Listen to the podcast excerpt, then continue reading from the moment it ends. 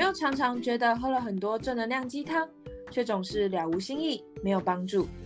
每天上班打卡，下班耍废的人生，觉得没有意义，没有热忱，但又该怎么突破呢？两个九零后的小女生，我是怡珍，我是佳慧，相信在人生的旅途上，只要我们一起好好的觉察自己，面对自己，爱自己，那股内在动能会使你更有勇气的面对生命的每一天。希望透过轻松聊天的一点正能量，为大家带来不一样的正能量。跟我们一起踏上这段神奇之旅吧！嗨，大家，今天想要跟大家聊的话题是：哎，我不确定台湾，不是说台湾，我不确定有多少人听过这个测试。这个测试是从美国来，叫一个盖洛普。天赋优势测验，然后我这个测验吧，这个现象测验，我记得我从大三、大四就开始接触。我真的必须用白话文跟大家形容一下，就是这个测试真的颠覆了我当下对于我自己的人生观跟个人思维，然后自我认知，在这上面真的给了我很大很大帮助。真的从那一刻开始，我才开始。去更认识自己，然后更了解自己，所以这个这个测验对我来说非常非常重要，也因为它超级超级重要，所以。我从大三、大四开始就成为盖洛普大使，我就会，我就会到处，真的是到处哦。只要有人在我身边是我的朋友，人生感到迷茫的时候，我我旁边有车车，大家体谅一下。只要我身边有人感受到迷茫的时候，我就会推荐他，哎，有没有做开路谱啊？去测，去测，对你赶快去测一个。然后测完，我知道有一些人可能刚开始测也看不太懂啊，或者不太能理解，甚至不知道怎么用的时候，我我自认为我现在也超会看，因为我看超多人的，我看超级超级多人的盖洛普。然后总之呢，这个盖洛普测试我也有，我也有邀请，我也有邀请，就是怡珍做。所以我忘记怡珍，你那时候为什么我会邀请你做？我那时候也是。人生正处于非常迷茫的状态，非常迷茫。因为我只记得我有推荐你做，但我根本忘记就是你那时候为什么迷茫。我人很坏，那时候就是我，我那时候才刚毕业，然后先继续留在学校上班啦，就是比较稳定的工作，可能就是想要透过这个工作边探索一下自己的兴趣。然后做一做也发现，哎，自己真的很不适合，就是，呃，稳定，然后没有什么感觉，看不到自己价值的工的成就，就没有自己成就感的工作啦。对，所以自己可能下班会自己乱乱尝试一些东西，结果也搞到很累，但是也没有过得很开心，就是一直在一直在摸索的那个状态当中。对，然后，呃，那时候就是可能也。有点乱，所以佳慧就推荐我去看一下自己的专场，然后看能不能就是透过这个测验，去用适合自己的方式，就运用专场，然后自己舒服的步调去完成自己想做的事情。然后我刚开始测完，跟佳慧说的一模一样，就是啊，就这这几个词啊是什么意思？就是 就是当下就是。哦，我好像对，就是我好像也知道我这些个性，但是就是虽然就是那些形容词，但是 不知道那些形容词真正的含义。对，嗯，然后跟佳慧聊完天之后，就发现，就我整个脑袋就大开，就觉得天哪，就是对，就是现在这是盖洛普的。那之前可能有一些在学校的时候会测。性向测验啊，或者什么什么人格什么专场的，但其实做完，通常老师或者是那些网站也不会跟你讲太多，就是他们讲的好像都千篇一律，就是啊，你可能适合什么，啊，你的个性怎么样，就是就像那种大众星星座的那种感觉，就是啊，好像都是，但是你也不知道怎么用。但经过佳慧的讲解之后，就整个就是。对，就是我，那种感觉。因为我真的我自己真的是盖洛普的，就是最受惠的那一个。哎，我先简单讲一下盖洛普是什么。盖洛普是一个美国的研究团队，然后他们他们那一间公司从一九三五年，真的是超久远以前就 开始在做。就是市场调查、问卷调查起家的公司，然后他们后来因为各式各样的 database 开始去研究之后，他们就是组出了盖洛普天赋测试。那这个测试呢，大概就是花你半小时、一小时，很专心专注的时间去做很多评量。评量测试之后呢，它里面有三十三种人格特质的天赋，而它有两种，它里有两种付费模式啊，就是台币好像大概五六百块可以解码你人你人生前五大，然后好像台币大概两千块以内可以解解开你三十三项这样子。那我通常都会推，如果不是那么没有那么需要的人。我通常都会先推你们去看前五大就好，因为这一间公司他们后来有做过研究哦，真的超酷哦。他们把他们的这个天赋测试去跑，去跑数据分析之后，发现全世界不可能有人跟你一模一样，就是嗯顺序是一样的。所以某种程度，你测出来这个就是百分之一百，就只有你自己，你是独一无二的。对你就是独一无二的，你就是这样去排序，你的这个就是你的天赋测试哦，我真的超相信，你也可以说我不信，但是我真的觉得对我来说超有帮助。然后我先简单讲一下我小时候的故事好了。好，不，我小时候是一个超级超级情绪化的小孩，真的超级哦。就是我遇到所有人给我的任何情绪，他都可以有资格、有能力去渲染我。他生气，我就会被他，我就被他吓到；然后别人哭，我就我就也很难过；然后别人开心，我也很开心。然后各式各样的人，就连路人。我都可以被他的情绪感应到，然后我就会觉得，天啊，我是神经病是不是？我小时候就为此，路人是怎样？路人是怎样？路人可能在那边哭，就是我不知道你们有没有路遇过路人在路上哭的，我会很想过去抱他，然后我妈就 真的会很想过去，然后去安慰他还是什么，或者是有人在路上生气，然后大骂，就是有时候就是。有时候会有叫嚣啊、大骂，我会因为这些事情然后做噩梦，然后很害怕这样子。就是从小到大都是，甚至我连听故事，然后看连续剧都可以落泪的那一种，从小到大都是。然后只要别人一不小心讲任何的话，或者是他讲任何的情境，可能有些人是用花花草草。当一些故事的主角，例如今天有一只呃很漂亮的蒲公英，然后再怎样，然后我就会觉得我自己是那个蒲公英，我就会觉得 投射，然后我就会觉得哇哦哦哇哦，今天是哇真的哎，然后就我就会开始进到那个世界，我很容易不小心就是百分之一百接纳别人，然后投就是感应到对方他有。他有讲出口的，他没有讲出口的，所有的情绪面我都感应得到。从小到大很夸张，我小时候很长，因为在学校学生时期啊，人际关系真的是除了课业压力以外最大的问题，就是问题。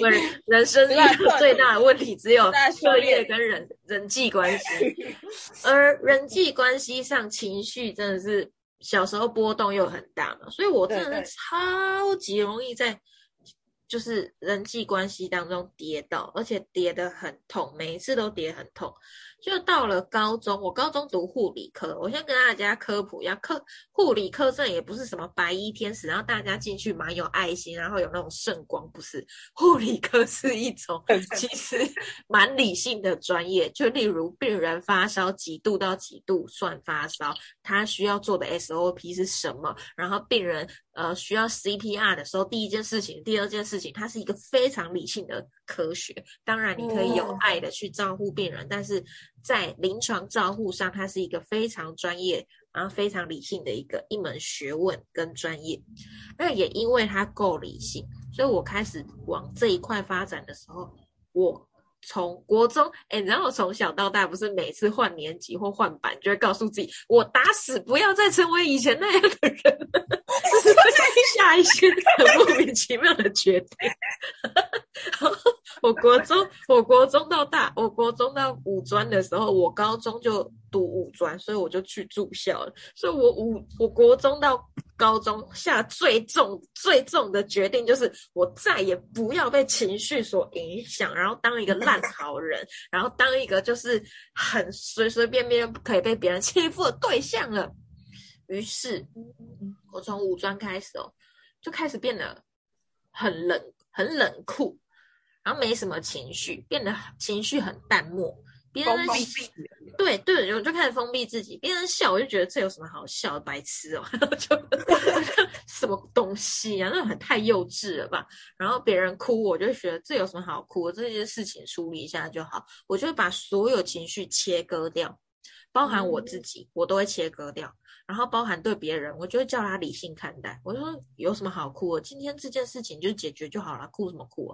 然后开心我也感受不到开心，我也感受不到生气。就我世界开始变得很淡漠，我也不爱交朋友，因为我觉得那些朋友每一个朋友都是白痴。为什么那么情绪化？就真的我我现在是在讲我以前个人世界，然后我就只有交大概几一两个好朋友，然后在这这一两个好朋友就觉得开心舒适就好。然后我以前就是完全不 care 他人的眼光。高中的时候，我可以跟我的我可以跟我的好朋友，就是坐在楼坐在那个那叫什么楼梯间吗？就是很爱坐在楼梯间或阳台大笑啊，讲笑话，然后别人就会说：“天哪，他们也太没气质了吧！”然后笑得很像疯子。然后我就完全不，我完全不 care。然后我以前我以前 我以前是会往内心走，受重伤的那一种。但我我高中完全没有，然后大学更可，大学二季更可怕。我甚至连朋友都不交，然后就彻底成为一个边缘人。甚至更可怕的是，就是我后来真的成为一个非常情绪淡漠，然后就是非常非常冷漠无情之人。就有一有一次哦。我男友就是跟我约要见面，然后他有一次就是我那边等他，例如他跟我约十点，早上十点，然后就十点十分、十点二十分都还没到，我就开始不耐烦，想说你到底是要迟到多久，先生？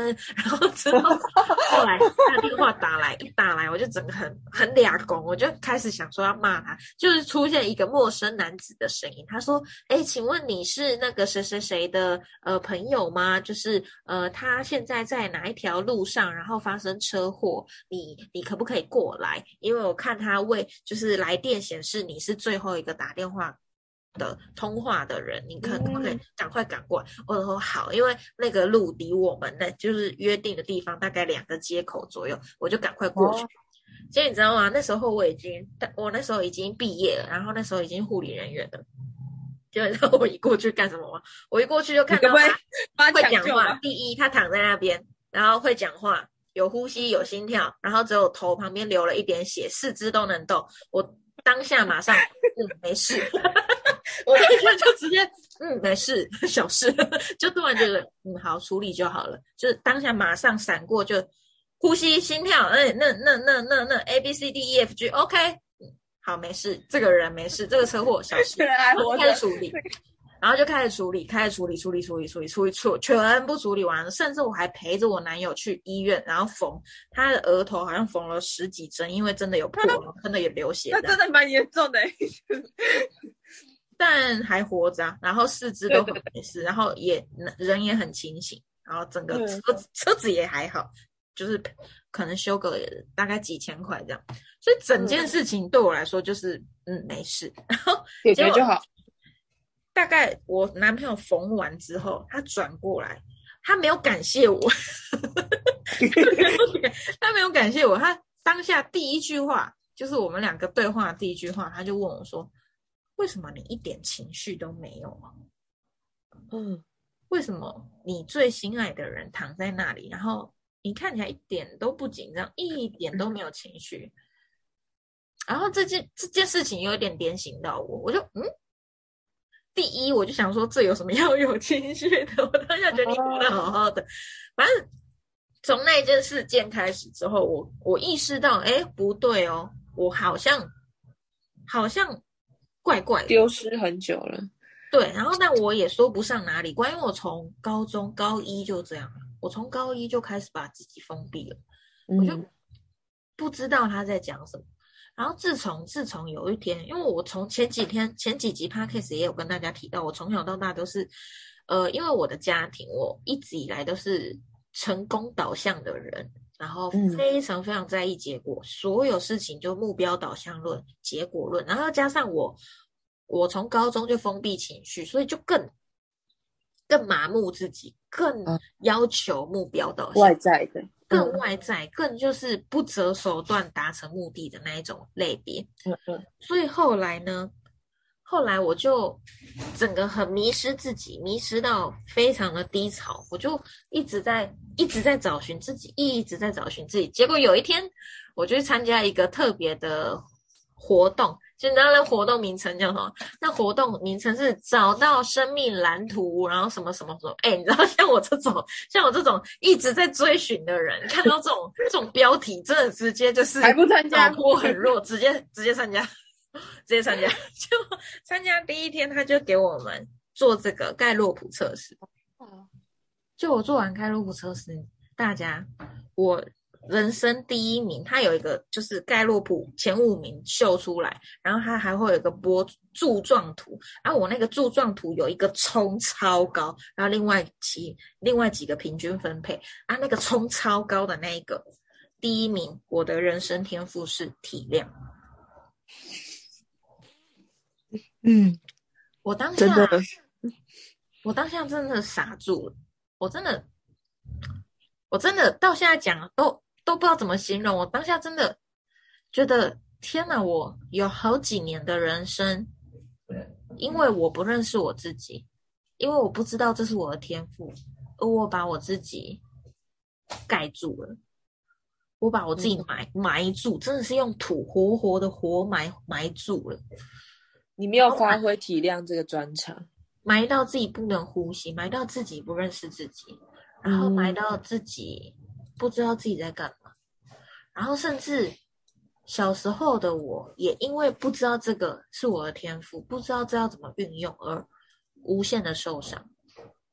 嗯，这这这一路走来，这样跌跌撞撞，我真的看到这个天赋，我当下眼泪就直接这样就流出来，真的很很很感慨，然后又很难过，又很爱自己，又很就是五味杂陈，眼泪一直哗啦哗啦的流。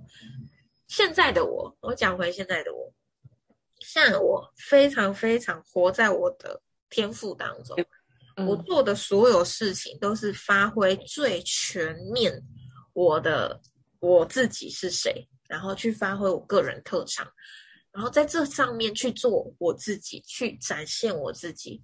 像现在，我可以很有自信的跟你们说，我就是一个体谅，我就是一个拥有体谅天赋的人。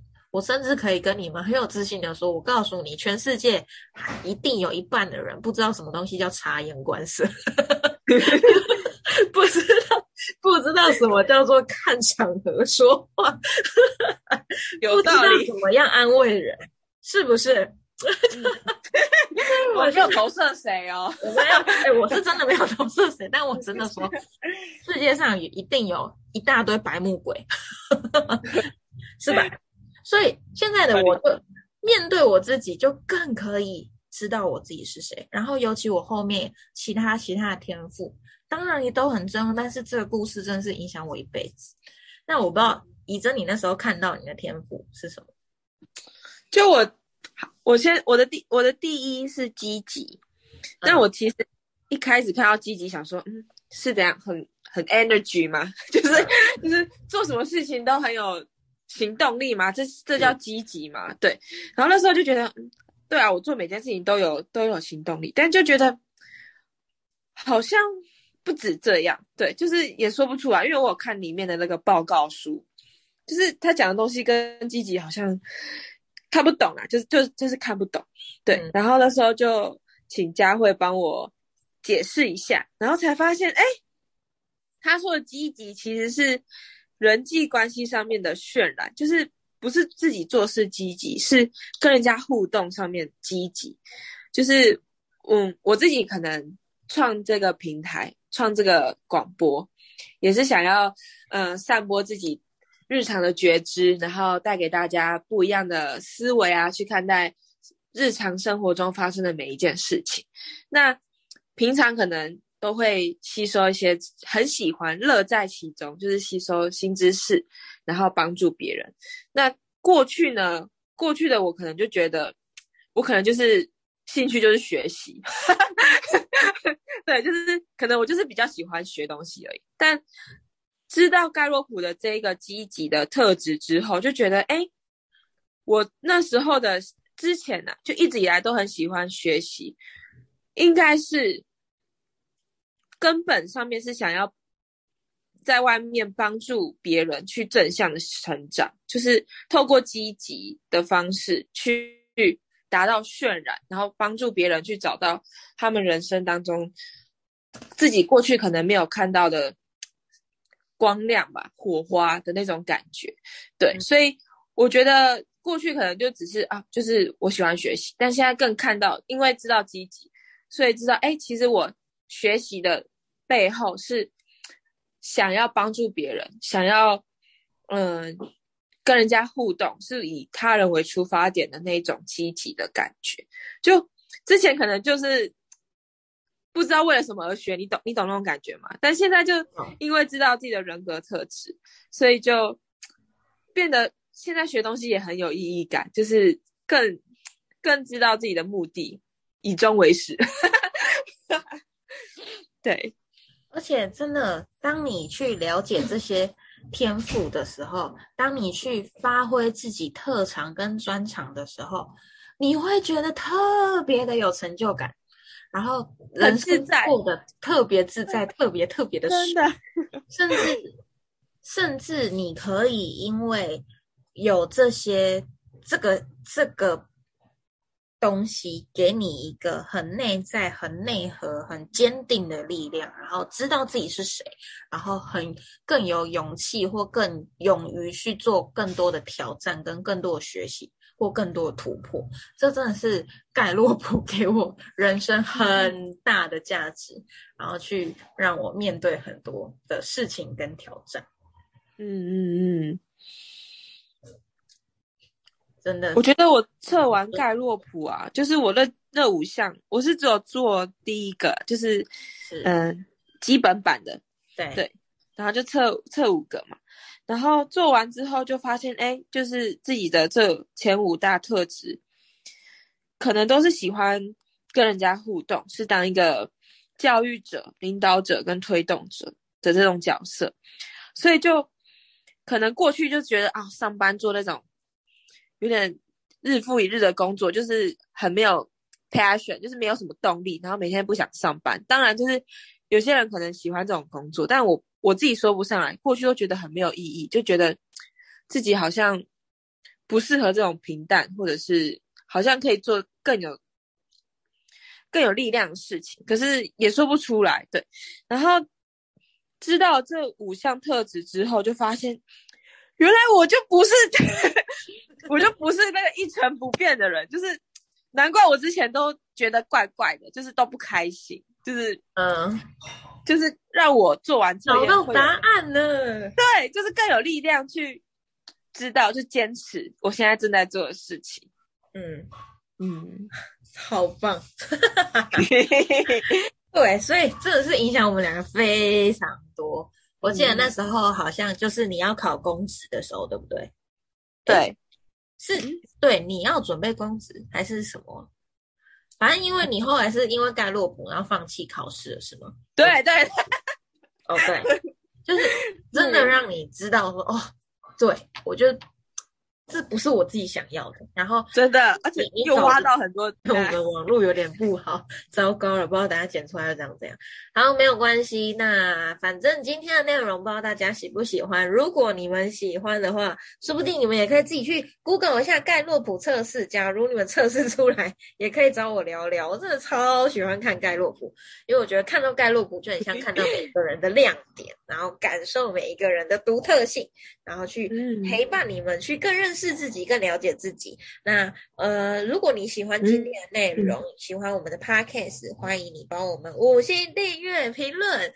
那呃，也很也很鼓励你们可以呃点网址 IG 进来，然后跟我们私讯聊聊天，我们都非常期待认识你们每一个追踪人。我们，对，那我们就明天见喽，拜拜，拜拜，大家，拜拜。